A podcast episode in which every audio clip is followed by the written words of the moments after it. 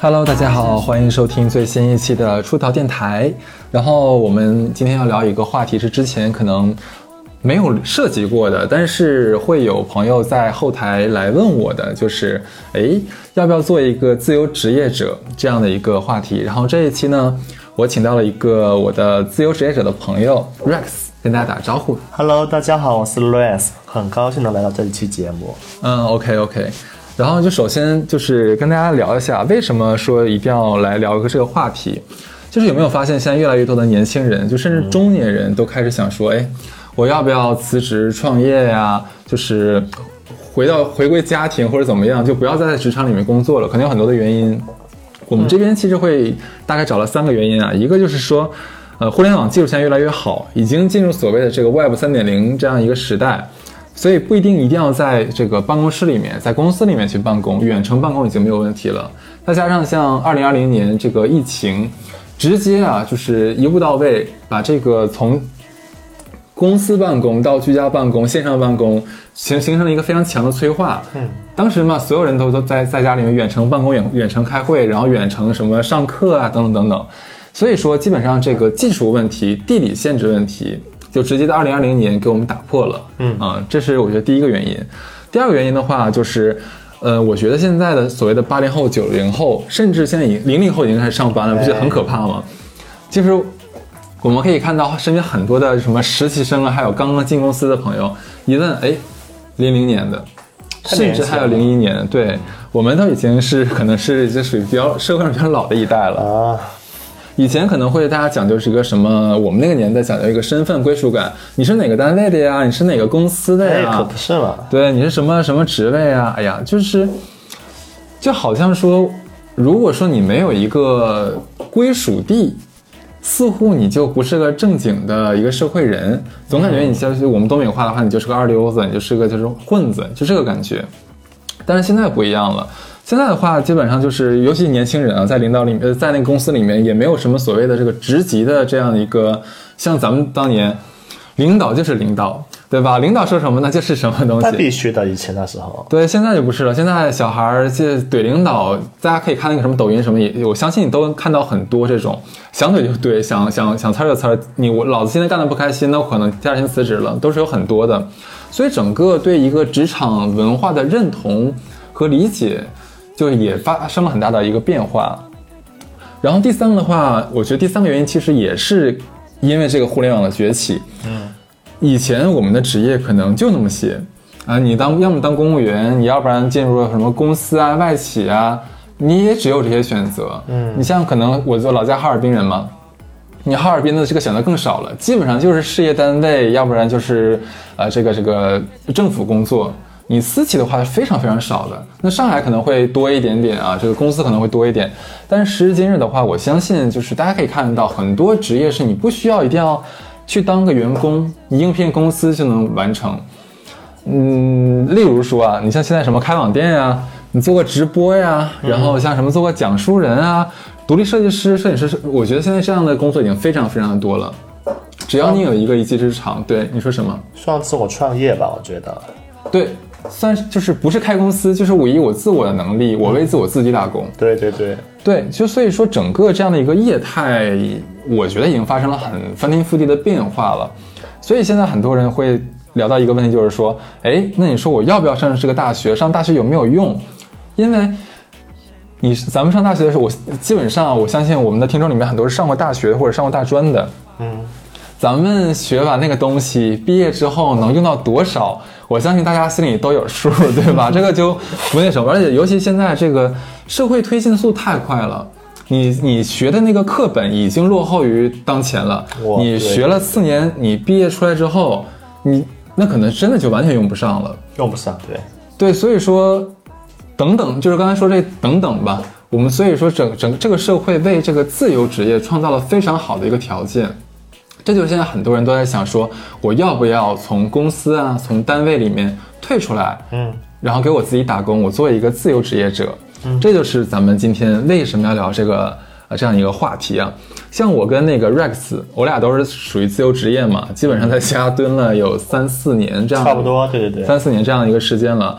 然后今天呢，给大家就是聊一聊，有就讲讲我俩的生活，就是为什么选择做做这个自由职业呀？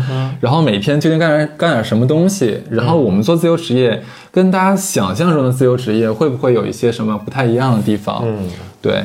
然后呃，Rex，要不然你先跟我们讲一下，就是你之前的一个工作履历过往。嗯嗯。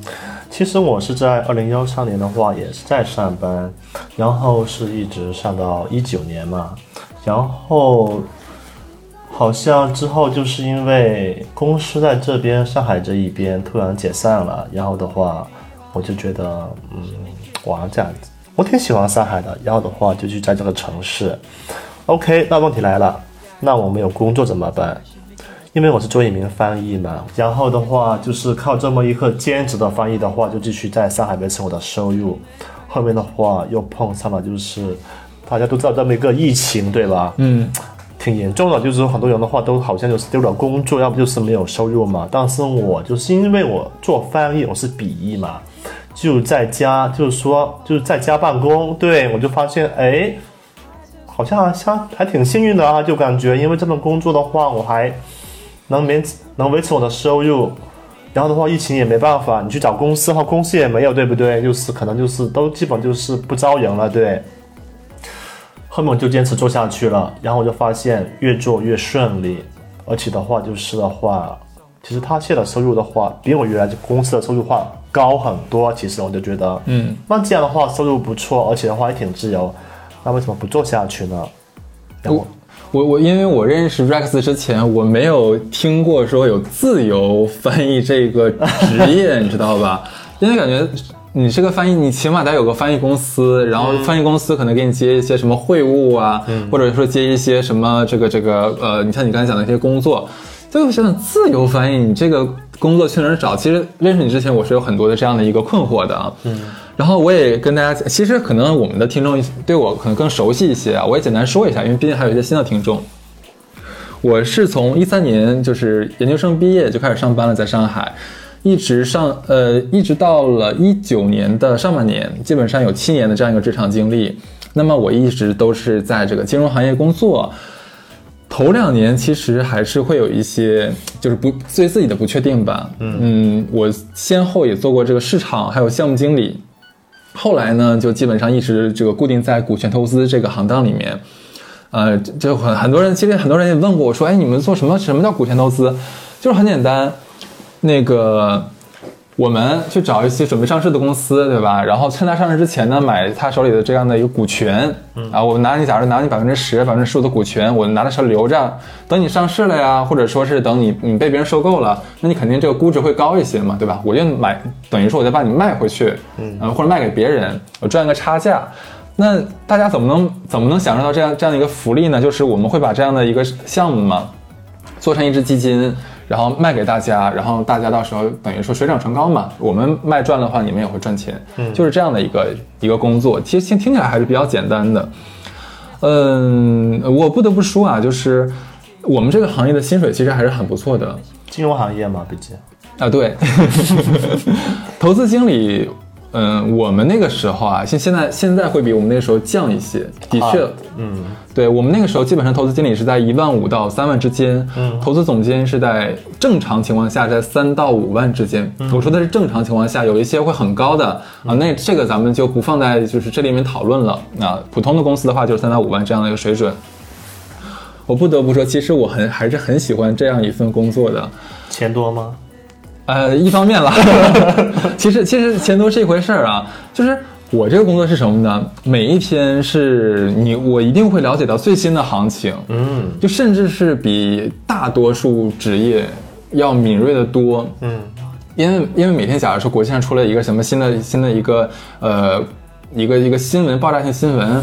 或者说，假如说忽然忽然出现了一个新的概念，我们要当下立刻马上去学习，这个就一点给我们拖延的这个空间都没有。你要是不学完的话，假如说第二天就来个新的项目，你都不知道这是个什么项目，你都不知道是怎么回事的话，那是完全不行的。嗯，对，所以我们就保持这个对每个嗯，可能很多投资经理会有固定的范围嘛，像我的话只投这个高端制造跟智能制造这一块儿，那对这两块儿的话，我就会比较关注一些。还有一些投资经理的话，像做到投资总监，他可能就要管的事情会更多一些。那他可能就每天我们不同的投资经理收集好各各呃各自的行业的材料的话，汇总给他，我们会开一个会。基本上这个会开完之后，大家对今天国内啊、国际上面还有行业里面发生的事情的话，我们都会有一个一个知晓，这样子其实是很好的。整你的整个这个格局，你知道吗？你的知识面会打开。我觉得每天接触新的东西是件很有趣的事情。对，这个是当时，嗯，这份工作给我带来的非常强的一个一个满足感。当然，刚才也说了，就是收入问题，就是，嗯，我那天是问了一下我的前同事，我说这个行业现在什么样子？我刚才也讲了，之前是投资总监是三到五万这样一个薪水，嗯，现在基本上这个上限已经从五万降到了三万出头。降了，对，嗯，因为行业在收缩，你像前两天你也听到那个什么东西，就是那个叫什么来着？呃，字节跳动，他们不是也把战头部给取消掉了吗？哦啊啊啊，所以说会有很多人就流流流窜到了市场上面去。对，其实机会问题。哎，我刚才刚才收入的话没有没有问到你们，像你们做做做这个笔译嘛，因为 Rex 是做笔译的，笔译的话，你们这个翻译的行价大概是什么水准？其实在中国本地做这个笔译的话，真的不赚钱。嗯，像我做的第一份工作的话，你知道才多少钱吗？才四千块钱。那时候我在深圳的时候，呃，我做这个是因为我是英语专业毕业嘛，就是说可选的工作其实非常少的。然后我来上海之后的话，工资就到差不多两万块这样子。我觉得两万块的话，等一下，你从你在深圳的时候是四千，然后同样的工作，然后同样的职级吗？呃，不是的，就是说算是升职嘛，就是说深圳的话是从四千，然后后面涨到了八千块，后面因为一个机会，然后的话来到了上海，工资又变成了两万块钱，但是因为我属于这个高级翻译了嘛，嗯，后面就是刚刚说，就是因为就什么疫情的话，我就是变成一个自由职业，对不对？然后其实我也没想过，就是说，哎呀，上海挺好，就在上海待着呗。然后的话就是一边做自由职业，一边在这边生活嘛。后面就发现，嗯，做自由职业之后，发现这个收入的话呢天花板已经打开了，呃，就发现后面发两万、三万、四万，后面就就就这样涨上去了。对，其实我也没有想到，当时我就发现自由职业给我带来一个新的收入的这么一个契机。对，你已经超过了投资投资总监的这个啊价格了。对，嗯，对，其实哎，我刚才听了一下，如果说你做翻译，在公司里面其实是有上限的这样一个价格的，对吗？对对对对对，就死工资嘛。你你们不是计件的吗？假如说不是不是不是，就是我我不管这个月我接了多少个翻译工作，哎价格就是这个价格。对，哦，那其实这个不划算，这个还是不划算。哎对，哎你这么一说，是真的啊，我之前没想过哎。哎，这 真的是，那那我问一下，就是那这是什么样的契机和决定？就真的就是因为我我真的感觉，能让我们从那个职场里面退回到你自己变成一个没有工作、没有没有怎么不叫没有工作、没有没有没有单位的这样一个身份，其实我相信对任何人来说都是艰难的。非常艰难，其实，其实，比如说，如果你要是一个投资经理的话，其实如果说你觉得收入不错，然后的话，你觉得每天学，每天都隔隔很多新的新闻、新的知识，你说你挺满意的，我觉得其实你也不会考虑做自由职业，对不对？嗯，像我也是因为疫情这么一个情况，就是说你被迫，就是说突然做自由职业，才发现没办法，先做着呗。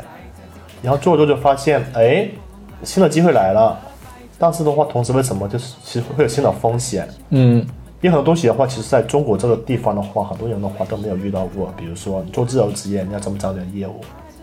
对啊，这个我觉得很难啊，尤其翻译，我现在都想不到。我的话，其实我也没想过，我其实我当初我就觉得我就是发邮件嘛，就是说，呃，能不能合作啊？就等我就等于说我突然从一个翻译变一个销售员，销售了，对，就是说能合作吗？有业务可以谈吗？你就是一家一家这么发邮件，对，而且对对对，然后的话就是这这么这样子，就等于说，其实还是一种自我创业。我觉得就是说，你你要做一份事业，就是说什么都是等你来干。嗯，但是我觉得最好最好的地方是什么？就是说，当你被逼入绝境的时候的话，你这人的话就好会激激发一种潜能。嗯就说的话，你会去想办法。对就逼到份儿上了。对对对对对对。那你当时刚从这个公司里面退出来的时候，我相信会有一段就是 gap，就是 gap，嗯这段时间你可能没有特别多的工作，然后收入收入已经远远达不到之前的水准。对对对，这段时间你当时是怎么熬过去的？其实我知道这种心态应该很多人都会有，退出自由职业都发现，哎呀，突突然做自由职业了，就发现前期明明会很努力去找工作了，就是说他就找业务，就是一直可能就是说客户看不上你，或者就是说你被拒绝的多吗？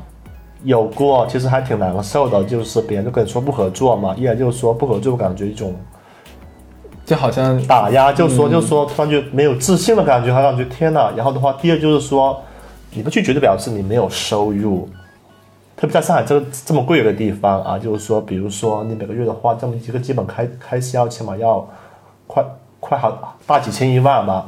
如果说你又不熬出的话怎么办？就会有这种一种压力在，这种焦虑，你知道吗？嗯，对我太懂了。你懂了啊，我觉得所有就是这个做自由职业的人都会有这种焦虑。都会有，都会有，其实对 我们俩不知道说什么，把那个智能电视给弄起来了。，OK。对，其实这个之前我是跟，因为我还有个做自媒体的朋友们，我们聊过这个问题。这个焦虑其实主要是来自于这个收入的不稳定，嗯，对吧？OK，我们一一循序渐进，一块一块聊啊。刚才是 Rex 讲了一下，就是什么什么样一个契机，然后我也讲一下我这边是什么样的契机决定从事自由职业好了。一方面其实就是一个跟你一样是被动的，对，被动的，对我们，我们就是整个行业的一个政策原因，然后整个导致整个行业做了一个行业整顿，所以很多公司都倒掉了。嗯，然后降薪裁员基本上每一天都在发生。对，然后我的第二个原因就是说我当时就真正呃，等于说我最后一份工作吧，对我的整个身心太折磨了。啊，对，当时后来想说，我本来也想说，我这个工作结束之后的话，我一定要就是好好休息一下，自己恢复一下整个状态，基本上是这两个原因吧。对，然后那个，嗯，当时是怎么讲？就是我在家里面可能有将近十一个月，其实是没有工作的，十一个月，基本上就一年了。其实，嗯，对我基本那十一个月是完全没有收入，然后完全没有收入啊，对，但好在我之前的那个 就是工资比较高啊，能 cover 掉，你知道吗？对我，我我我不慌是什么原因呢？就是一方面是之前的工资攒了一些，少许的攒了一些，还够花。嗯，第二呢，就是其实因为上海还有房子，所以说我们不至于说啊，我明天会不会被房东赶走？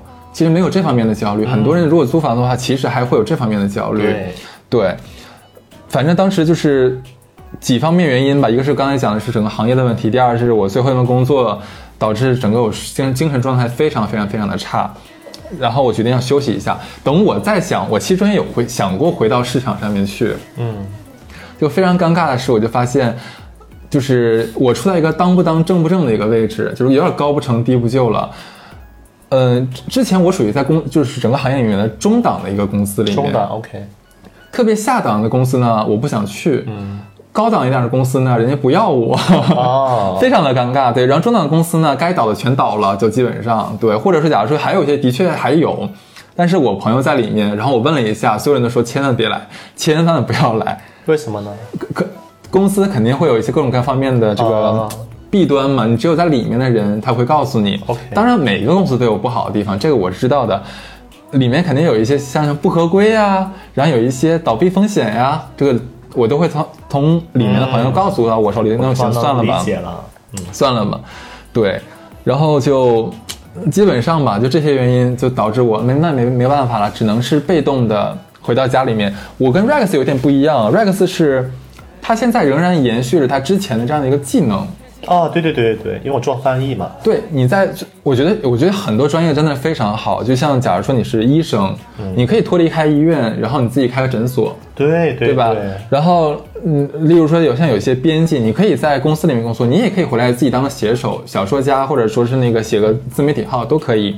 然后像你刚才说的翻译也是，你也可以在公司里面工作。然后你没有公司依托的话，你靠自己也一样可以存活。就有一个技能在嘛，对，可是我们这块的技能吧，我是必须要依托于公司的。可能很多人不知道为什么，就说啊，你看你不知道知道怎么投资呢，不太一样，因为。呃我我的老听友应该知道，我后来做的二级市场，我二级市场是等于说是现找朋友，人家带我学习的。一级市场跟二级市场其实有很大的割裂的，是吧？我之前那个行业和工作知识是不能脱离开资金的，嗯，就是我们公司里面有可能有有有个十几亿、二十几个亿啊，我们拿这个钱出去投，钱是比我们的技能重要的。钱最重要，其实。我如果从公司出来的话，其实我的这个技能就不太能够自己自动赚钱了。明白了，明白了。这个是非常悲惨的一件事情。所以说我当时回到家之后，我想，嗯，一边做自媒体，嗯一边就是来炒股，嗯嗯，对，然后做一些其他的投资工作是这样子。基本上，我我的大概就是说你的技能没有把它给传下来。对，是的。你就是，我想问一下，就你现在还会有说想回到职场这样的想法吗？我没有了耶，我觉得挺好，现在我活的。不会觉得说，哎，我真的太累了，然后太焦虑了。那我如果现在有工作的话，然后我我还是个高级或者说是高级再往上一级的翻译的话，我有非常稳定的收入，不会让我每天心里这么慌，会有吗？我认为在中国大陆这个地方呢，我觉得如果说收收，如果你一说收入一稳定的话，我觉得它其实有两个潜台词，第一个就是压力大，对因为它太稳定了，你就不需要承受一一种压力。对，第二就是说的话，它可能并不是太高，可能就说可能像投资经理就是说三五万这样子，可能就是说，可能也就三五万了，可能不能再高了。你说在公司里面吗？对，三五万最高了，但现在对翻译来说啊，啊，我知道，我知道，我知道。但现在的话肯定是高于三五万了，羡慕你。而 且也是，嗯 哎，我问，像像你这样的这种叫自由翻译是吧？嗯，对。国内多吗？其实我觉得应该都算是不少吧，因为翻译是个很大的板块，对。但是能做得好的话并不多，就像我这样子的，嗯，对。这个我不得不承啊，这不是凡尔赛啊，是真的啊。是的，刚才我们在录节目之前，是我们俩刚吃完饭，然后 Rex 现在已经活儿接到已经是做不完了，太多了已经。太忙了，如果你们有要帮我做的话，记得联系我。哎，可以，可以，可以，可以给你打广告啊打个广告，帮你帮你招一招新的人。OK，然后我我我还蛮好奇一件事情，就是说你是什么时候开始认同说自己现在这种工作状态和工作价值的？收入还是金钱？我觉得，其实最终就世界的尽头看看收入。对啊，就是说，当你这个收入能支撑你一个很好的生活状态的话，你就发现你做这个东西是没错的。嗯，对，有时候你在公司的话，工资工资低，压力大，生活生活还不好的话，那我觉得你的工作也也并不不能代表什么东西。就是你嗯，那大概是你就是说退回到家里面来做这个自由翻译，是大概是多久你才终于达到了你满意的这样一个水准？其实是一一年不到，其实这个速度挺快的，是因为我觉得第一是因为之前我有一些公司的一些资源，嗯，第二还是你说就是说我把这个技能给传下来了，因为我做翻译也做了差不多有快快快十年了吧，嗯算是一个技能老翻译了。老翻译就是说，嗯，够硬，质量质量够好，所以说的话就是比较能很快的打通这个客户的这个渠道，对。当时，当时假如说你不到一年的话，那个时候薪水就已经达，就每个月能赚到手里面就已经到三到五万这样。没有没有，那时候也就才一万到两万吧一。万一两万，其实这个是在上海是可以满足正常的一个生活需求了。当时就是说是正常，并不能说是太比较舒服，对。我觉得就是收，你说收入是一回事，再一个是能有持续稳定的收入，其实对对对对吧？对那个时候就已经差不多稳定了。对，就像我现在就是客户比较稳定，也算是一个理论上的持续稳定的收入，对。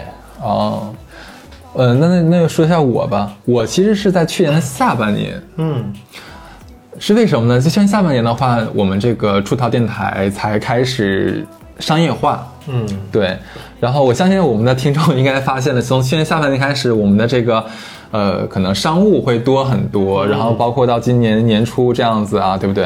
大家也能看得到，其实其实真的是很突然，就真的就像一个点。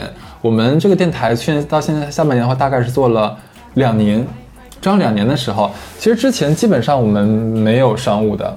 然后也没有什么客户来找我们，呃，只也只有一家，对，然后还有一些比较零星的小一点的，但是当时也也不知道自己用什么姿态去接，你知道？我觉得我也没有多少粉丝，我接人家广告，然后其实那时候给的也不太不太多，嗯其实就都 pass 掉了。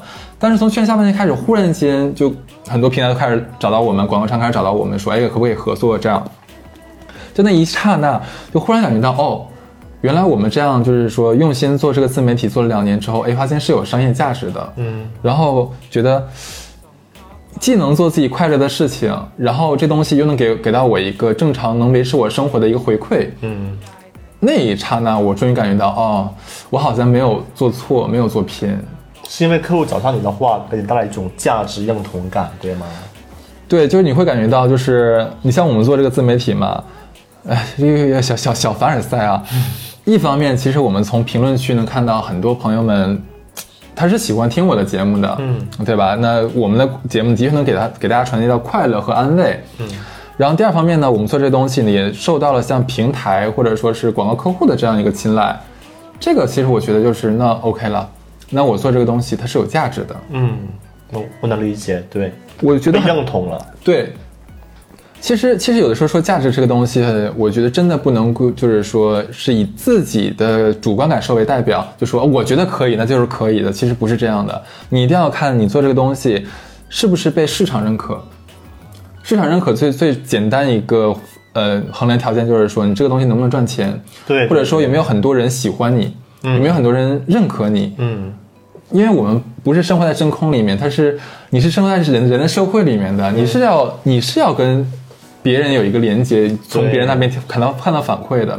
所以说，我觉得我真正认可认可自己做自媒体的话，其实真的是去年下半年。对，OK，呃那我想问一下，像你到今年的话，应该是第四年做这个自由翻译了。嗯，是的。你现在大概是已经做到一个什么样的水平了？一个像收入啊，然后还有说呃其他的方面。收入收入的话，大概现在是四万保底吧。嗯，然后其他方面就是，真的是就是活接不完，对。这个就是那好羡慕啊！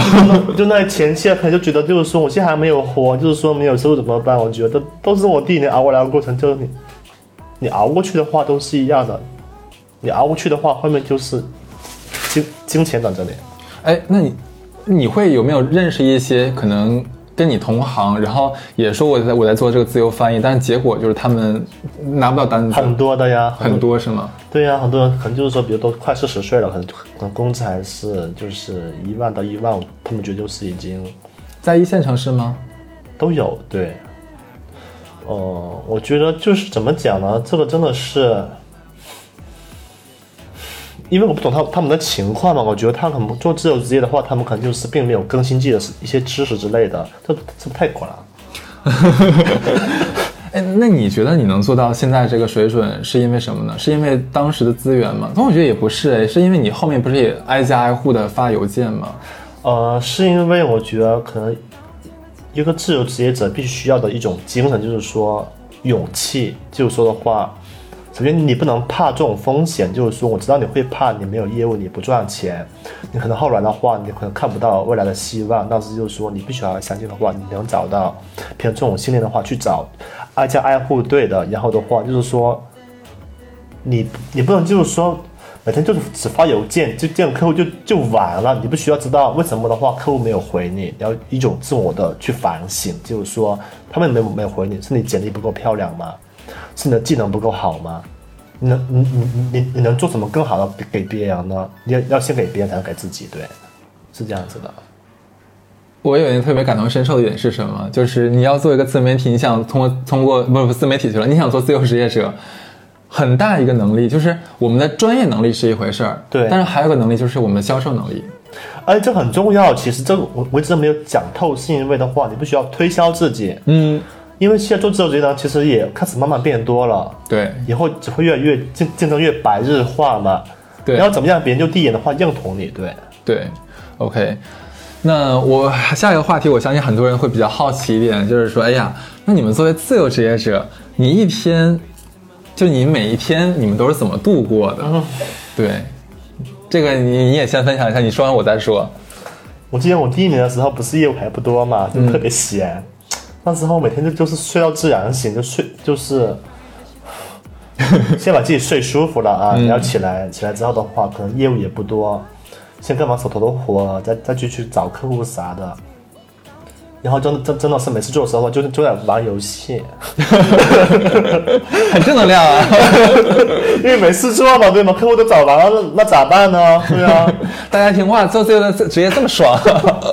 前期而已啦，对啊，他现在不是活干不完吗？嗯，你基那你基本上就是每一天在家里面待着吗？还是怎么着？不会不会，因为的话，我觉得做这种职业，大家还还是要多注意一个，就是要运动。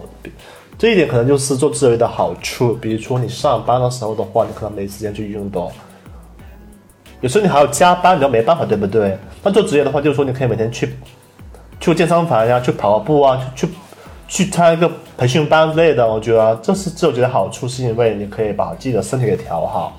就是更健康，对一种更健康的生活方式，对。哎，你说这个把我们有更多的时间把自己身体调健康这个东西，我我表示怀疑啊，因为一会儿我们一会儿我们可以深入探讨一下这个话题。好啊。对，那我也讲一下我今天每天的一个安排啊，就是其实我不是每天都需要工作的，我不是每天都需要工作的，然后而且每我的工作比较碎片化，嗯嗯，如果说我在家的话，正常情况下是每天八到九点钟醒。然后会看一看，先看一下这个啊，刚才 Rex 皱了一下眉头，然后翻了个白眼。对，我正常情况下，我说正常情况下，我会我会先那个翻手机，就看一下那个股市的行情。对，可能看一下哪哪些出出了什么研报啊，然后出了哪些公司出了一些什么呃消息啊，我先先看这个东西。然后呢，九点多的时候会看一会儿股票。但是我不会全部一直看到那个十二点钟、十一点半，不会不会这样子的。那中午的话，基本上我我会自己做饭，我基本上自己做饭，然后看看剧啊。下午两点钟的时候，我会再看股票，大概会看到不到三点这个样子。呃，如果这段时间有工作的话，或者或者说我需要写台本的情况下，我可能会每天写个一两个小时，足够足够足够了，因为我我写的东西比较快一点儿。然后到晚上的话，可能自己自己随便糊弄个晚饭啊，然后跟朋友去健个身。这个时候基本回到家的时候，可能要快九点钟了，再刷刷抖音呐，看看 B 站啊什么东西的，可能半夜两点前我会睡觉。对，然后周末啊，周末我基本上会选择一天跟那个我的我的搭档叫小乐，跟搭跟我的搭档小乐见一面录节目呀，或者说是主要是录节目，对。哎，真的，我仔细想了一下，我其实我跟我搭档，我们两个之前的话，因为我们是朋友，嗯，可能更多见面可能就是聊天、吃饭呀，聊就是这个说说八卦什么东西的。自从我们两个人开始做这个自媒体之后，我就发现每一次见面，百分之九十的情况，百分之九十五的情况，基本上都是跟这个自媒体相关的事情是我们讨论的中心。然后有的时候讨论完，他的事情很多，讨论完之后他会马不停立刻。就不会再聊点别的了，他就他就闪人，或者我我闪人了，基本上是这个样子。大会我也会的，对。然后再就是社交生活了，每周其实我现在可能会见一两次朋友，嗯，最多最多一两次了，不会再多了。有的时候甚至可能半个月的话，我见一次。我的社交是每年是分旺季和淡季的，这么棒？我我我我觉得我很奇怪，你知道吗？假如说我每年可能夏季会有这么两个月。特别有这个社交需求，就恨不得每天都在外面。嗯，但这两个月一过，我就会立刻陷入说，我最近谁都不想见，然后也不太想回微信这样一个状态，就还蛮奇怪的。然后有不太跟我不太熟的人会可能会觉得说，哎，你为什么那两个月那么热情，然后这两个月会这么冷，叫也叫不出来或怎么样？这就我也不知道为什么，但是可能是岁数大了之后，这个体能和精神头跟不上了，你知道吗？嗯，两个月消耗了太多，就需要恢复一下。这主要是跟你的这个个个人的节奏来的嘛？啊，对，啊，是的。那听起来就是说，你做自由职业之后的话，你反而能更能安排自己的社交生活，因为你上班你没办法这么安排的吧？嗯，哎，你刚才提到非常好一点，就是我们的社交生活和社交圈的问题。对，以前工作的时候，我的社交圈啊，基本上就是我的同事、我的供应商，或者是我的同业的朋友。对，不太可能说认识破圈的，很难破圈的，我觉得基本上没可能。对，基本上没有可能。现在不一样了，现在的话就是天南海北，像我跟 Rex 的相识啊，他是翻译，理论上咱俩真的是没有任何交集的。哦打不着边。对，是在朋友的 party 上面啊，我们认识了这样子，对，就就还可能比咱们在公司里面上班的时候，我们的选择更更多。嗯，就就自由度更高。对，对，是的。OK，那未来我们是来畅想一下未来，就是我们未来的话，你还会想继续做这个自由职业吗？会的，因为我就我就回不去了。对我真的发现这个问题，一旦习惯了，我想几点起几点起，哎我想几点睡几点睡，然后我的工作我想怎么安排怎么安排这种节奏之后，你再让我回到办公室里面，就是穿上工装，然后套上夹板，然后老板天天上司天天管着你呀、给你发一些任务啊，然后很多东西是我们不想做的。嗯，哎，你有没有发现一件事？尤其是我们做了自由职业者，自由职业之后，你会觉得以前在公司工作，基本上百分之八十以上的工作，其实对我们自个人的提升是没有帮助的。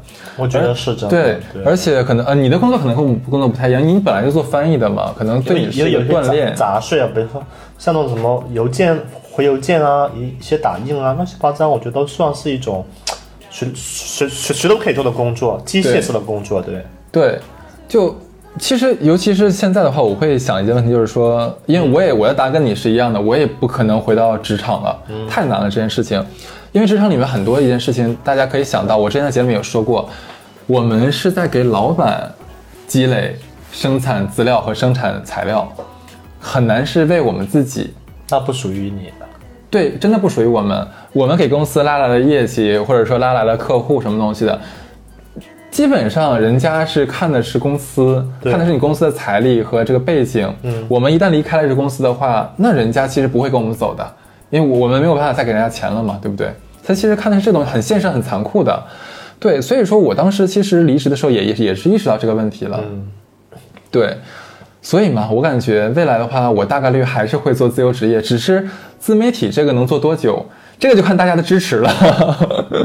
对，对，是不是因因为你刚刚也说，人家公司的时候，这个生产资料什么的话，做做多好做多少都不属于你。嗯，做自由职业的话，这些都属于你的，对不对？对的，我就是我现在做的每一件事情，我会比在公司里面做着有动力很多。是什么是因么？为都都属于你。我是在给我自己做事情。对，而且它是一种积累性的。对的，你你这个题不是你说可能第一年的话没没有什么广告商，对不对？对。后面你刚刚说一个契机的话，就是突然打开了，爆发了，别人都来找你了。我觉得这这这这这都是一种积累，一种量变到质变的过程。对，嗯，是的，对，很好。咱俩这方面想，我觉得啊，我觉得只要是做了自由职业之后的人，基本上，基本上我感觉是回 回不到之前了。对，然后，呃，刚才其实我们也分享很多，我跟 Rex 两个人就是为什么开始做做自由职业，然后做自由职业是每天什么样的生活，然后可能会碰到的哪些问题。对，那下面的话就是我们可以给跟准备想自由做自由职业的人说一些可能我们趟过的水，然后给大家一些小小的建议。对，第一个啊，就是我估计很多人其实会对自由职业者有各种不切实际的这样幻想，就觉得可以每天想几点起几点起啊，然后起床之后可以做个美味早餐，在窗边晒晒太阳啊，打开电脑舒坦的工作，然后有很多很多的时间可以就是那个做什么上班呃上班的时候做不了的事情，什么到处旅游啊，什么学习学习新技能啊，什么这些东西。其实我感觉这个是加了滤镜的，嗯对也不对，嗯，对。然后我个人做自由职业，其实会碰到这样的几个问题啊，就是第一个就是作息不规律。你像你，这是刚才对对，这是刚才 Rex 讲的，说什么我可以更好调理身体。我本来也以为我能做自由职业者调理好身体，的确，就我们不会再碰到比较傻逼的同事了，这个的确给我们心理负担减轻了很多。但是真的就是没有一个早晚打卡，就是上班打卡之后，我很难限制自己早睡早起，太难了，真是太难了。你需要别人约束你，对吧？真的真的没有人来约束我，你靠自己的话，挺难的。我说句实话那这就自，由职业就自由呀，对呀，那你只要自己约束自己啊。所 以所以嘛，这个其实很伤身体。我跟你讲，自由职业者很伤身体的，真的。对我我我记得咱俩刚认识的时候，其实你的作息也不规律的我。也不规律的，你是最近是工作特别特别忙之后，就是被逼着规律了很多，好像。也算是吧。就是说，因为要规律的话，让自己休息好的话，才能明天更好的工作，因为做不完。好气啊！真是。对，然后我我碰到第二个问题是什么？就是说，呃，见到朋就见到新的朋友的时候，你我怎么介绍自己？你说自己是做自媒体的吧，其实也真没怎么赚到钱。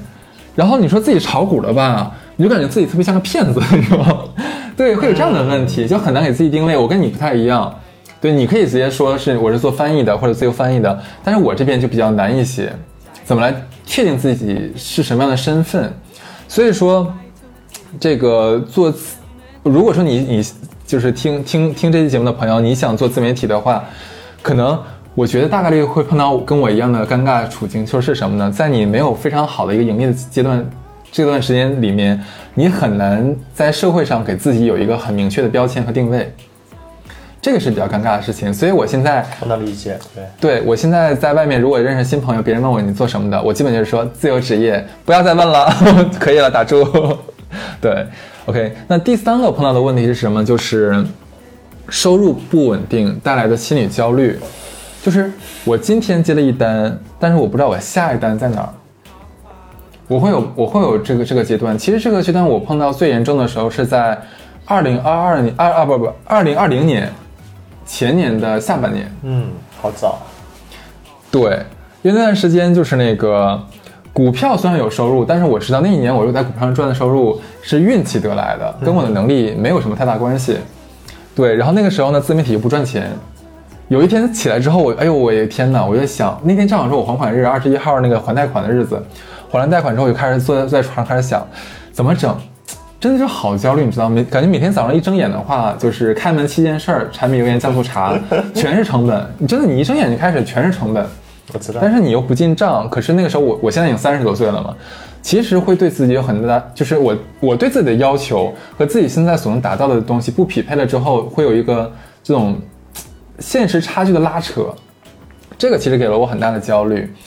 嗯，好在是卡里还有点钱，我不至于说焦虑到不行。这个时候的话，就是要跟很多想要做自由职业的朋友来讲，嗯，你要想做自由职业的话，你一定要衡量好兜里的钱能不能 cover 掉前一年甚至前两三年的这样的一个生活成本。这必须的，对。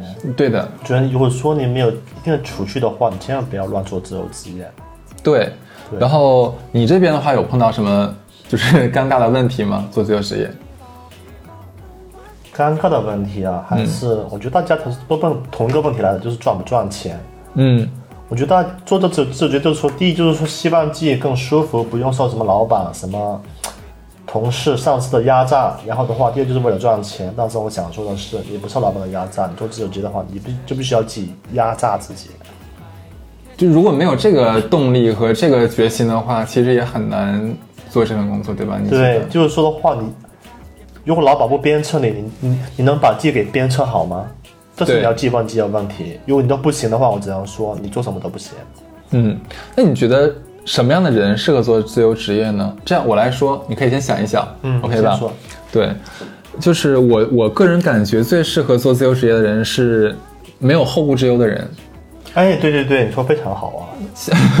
真捧场，真捧场，你可，我们就喜欢这样嘉宾。对，你先，你先先先说我吧。我在上海有自己的房子，有房贷，但是我有存款，呃，我的存款也能 cover 掉房贷。其实，所以说我这一块的压力不是特别特别特别的大。然后我没结婚，没孩子，嗯，就说白的话，就是我自己吃饱全家不饿，所以也没有说什么要养家的这样的一个负担。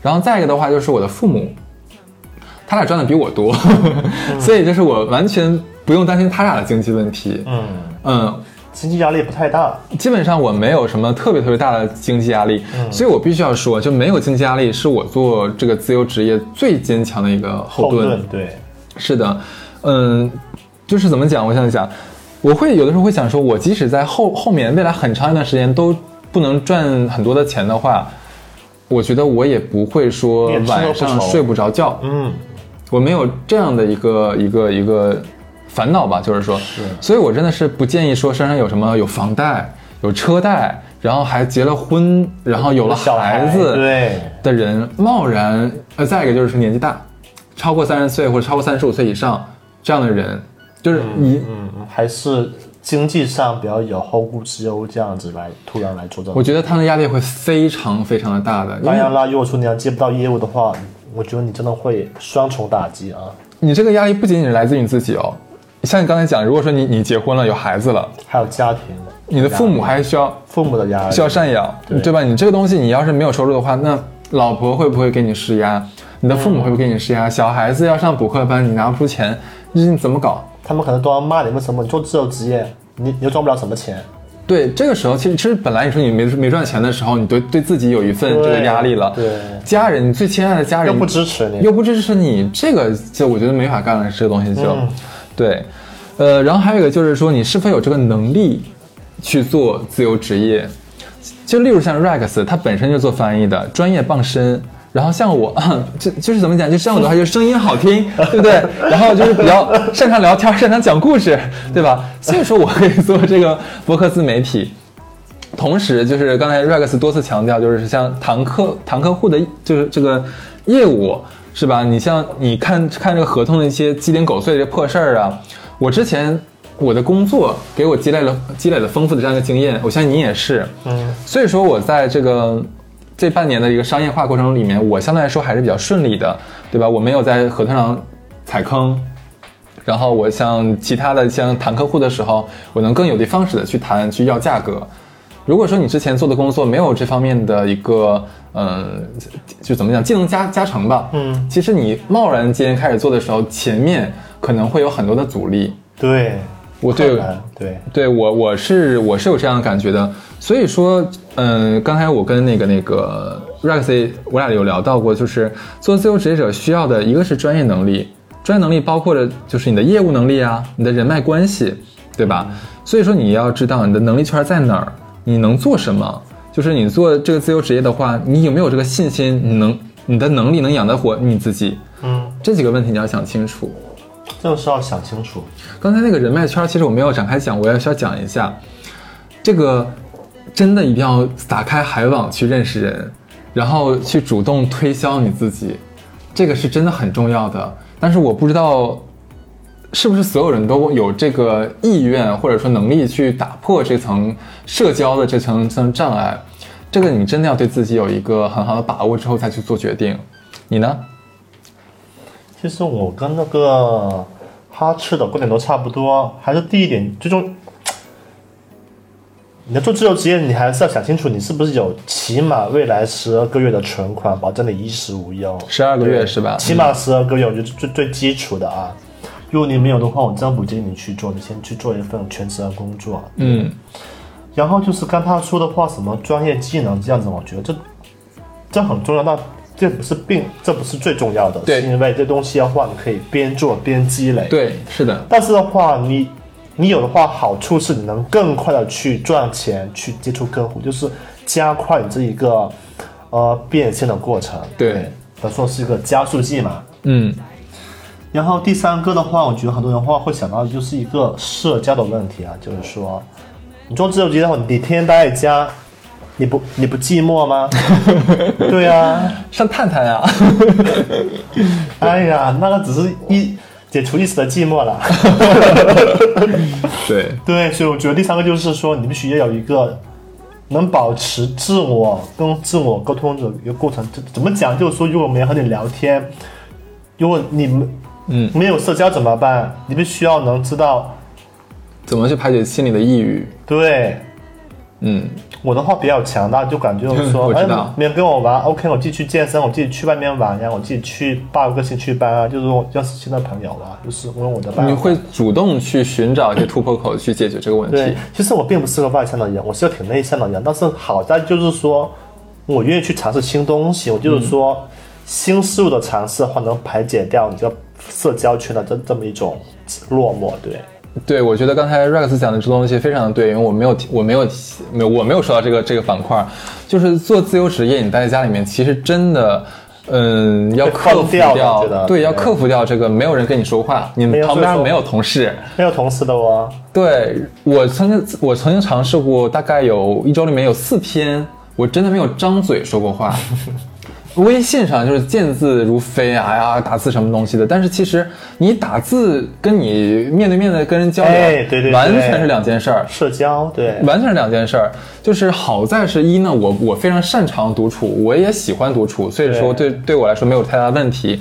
第二是因为我朋友很多，我想的话，我可以随时随地的找到朋友跟我跟我见面，对。但是如果说你的朋友不多，或者说你在家时一旦时间长了之后，你会感觉自己会你的性格受不了，嗯，那这个东西你要怎么去排解？你要提前预见到这个问题，你自己是不是有能力能 handle 得了这个问题，也要想清楚。OK，那最后的话，我俩再给大家一些做自由职业者的一些小 tips 吧。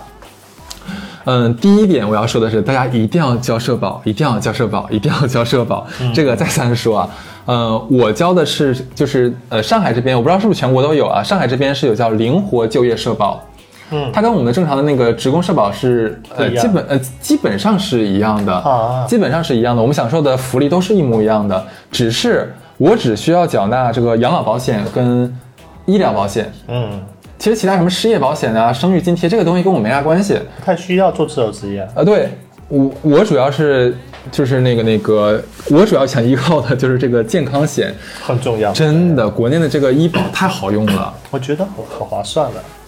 非常非常划算，真的能省很多很多的钱。你有的时候手术可能要花个十万十几万，你最后打完折之后可能就变一万块钱了。对的，这个真的极大的能减轻你的那个一个经济压力。嗯对，这个是我真的是需要买的。对建议大家来买，然后它比较便宜，我买的是最低那一档，一个月两千两千一百多还是两千二百多，在上海这边啊，反正你这保险对全全国其他城市的朋友们不不太友好啊。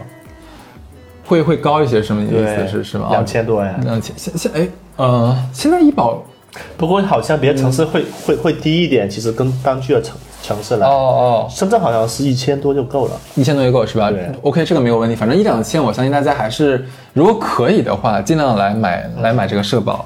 然后第二点是，我要跟大家说，不要强迫自己一定要早睡早起，但是尽量尽量能有一个固定的作息时间。就是假如说我习惯性晚上三点钟睡觉，嗯但是我早上我固定是十点钟起床。如果说你能比较稳定的在这个区间，其实也是可以的。我之前有问过大夫，大夫说我们说什么熬夜，嗯，现代医学啊，不是说的是咱们的老中医这个医学两两个体系啊。我我问的是那个现代医学的朋友，他说你如果说你哪怕晚睡了，但是你是在一个固定时间内，然后睡眠时间和睡眠质量你能保证得了，其实也是可以的。嗯，只要你能保证得了，不要天天我今天。八点钟睡觉，明天十二点睡觉，后天下半夜四点睡觉，你这样子是肯定不行的。固定的，固定。固定是比较重要的，对，因为强迫大家早睡早起，我觉得不太现实。很难，主要它太难了。对，这个对你个人的这个约束能力要求那是太高了，跟堪比戒烟，我觉得、对。所以说，就是大家有一个意识，只要知道你自己在做什么就可以了。然后第三点的话，就是我们刚才反复强调的，一定要保持社交生活，多去参加一些社交活动。Rex 有说到，说像健身课呀或者兴趣班之类的，我们尽量不要跟社会脱节，就不要让自己长时间的独处丧。怕的是什么？怕的是丧失掉社交能力。对，这是很可怕的事情。然后第二的话，真的是会有这个抑郁症的风险，我觉得会的。真的会有抑郁症的风险啊！因为我的朋友还蛮好，因为我家附近会住了好几个朋友，他们会不定期的会把我从家里拽出去。他们就很怕我自杀在家，对，其实他们多虑了，我不是这样的人，对，嗯，反正反正这这三点比较重要点。再有一个的话，就是如果说你有家庭啊，咱尽量尽量就是在你下定决心做自由职业之前，跟家人先沟通一下，得到他们的支持和理解，这个很重要。这个是保证你未来能顺利开展你的这个自由职业的一个基础保障。起码就是说，你家庭方面就是和谐，嗯，那你以后的自由职业也更加和谐顺畅。对。然后你有什么要补充的吗？还是就是说，对朋友们说，先存好钱再再来做吧。什么？先存好钱再来做自由职业，对，起码有十二个月，呃，十二个月的存款。对，多重要！先攒点钱最重要了。对，这没办法的，我觉得你没钱的话，你做的话，嗯，你就像在赌博，万一对，是的，万一你赌输的话，你什么都没有了。对。对，这期的话，非常感谢 Rex 能参与到我们这个节目录制当中啊。然后大家可能会觉得 Rex 的口音比较离奇，那么你们猜一猜 Rex 是哪里人？对，然后如果大家有什么关于自由职业的一些问题啊，或者说是小困惑，可以跟我们在评论区交流一下。对，呃，我们当然也不是说是那么，我俩也并没有做到那么。多么优秀的一个自由职业者哈，年入百万这一种，但是至少说我们已经可以达到一个比较稳定的水准了。我相信，相信这是一个，呃，还不错的这样的一个。没有，觉得我们的话，做做做自由职业的话，应该还算是挺优秀了。其实，可以。那如果大家对这一期有什么其他的想法的话，都可以在评论区告诉我们。那这期就这样，拜拜，拜拜。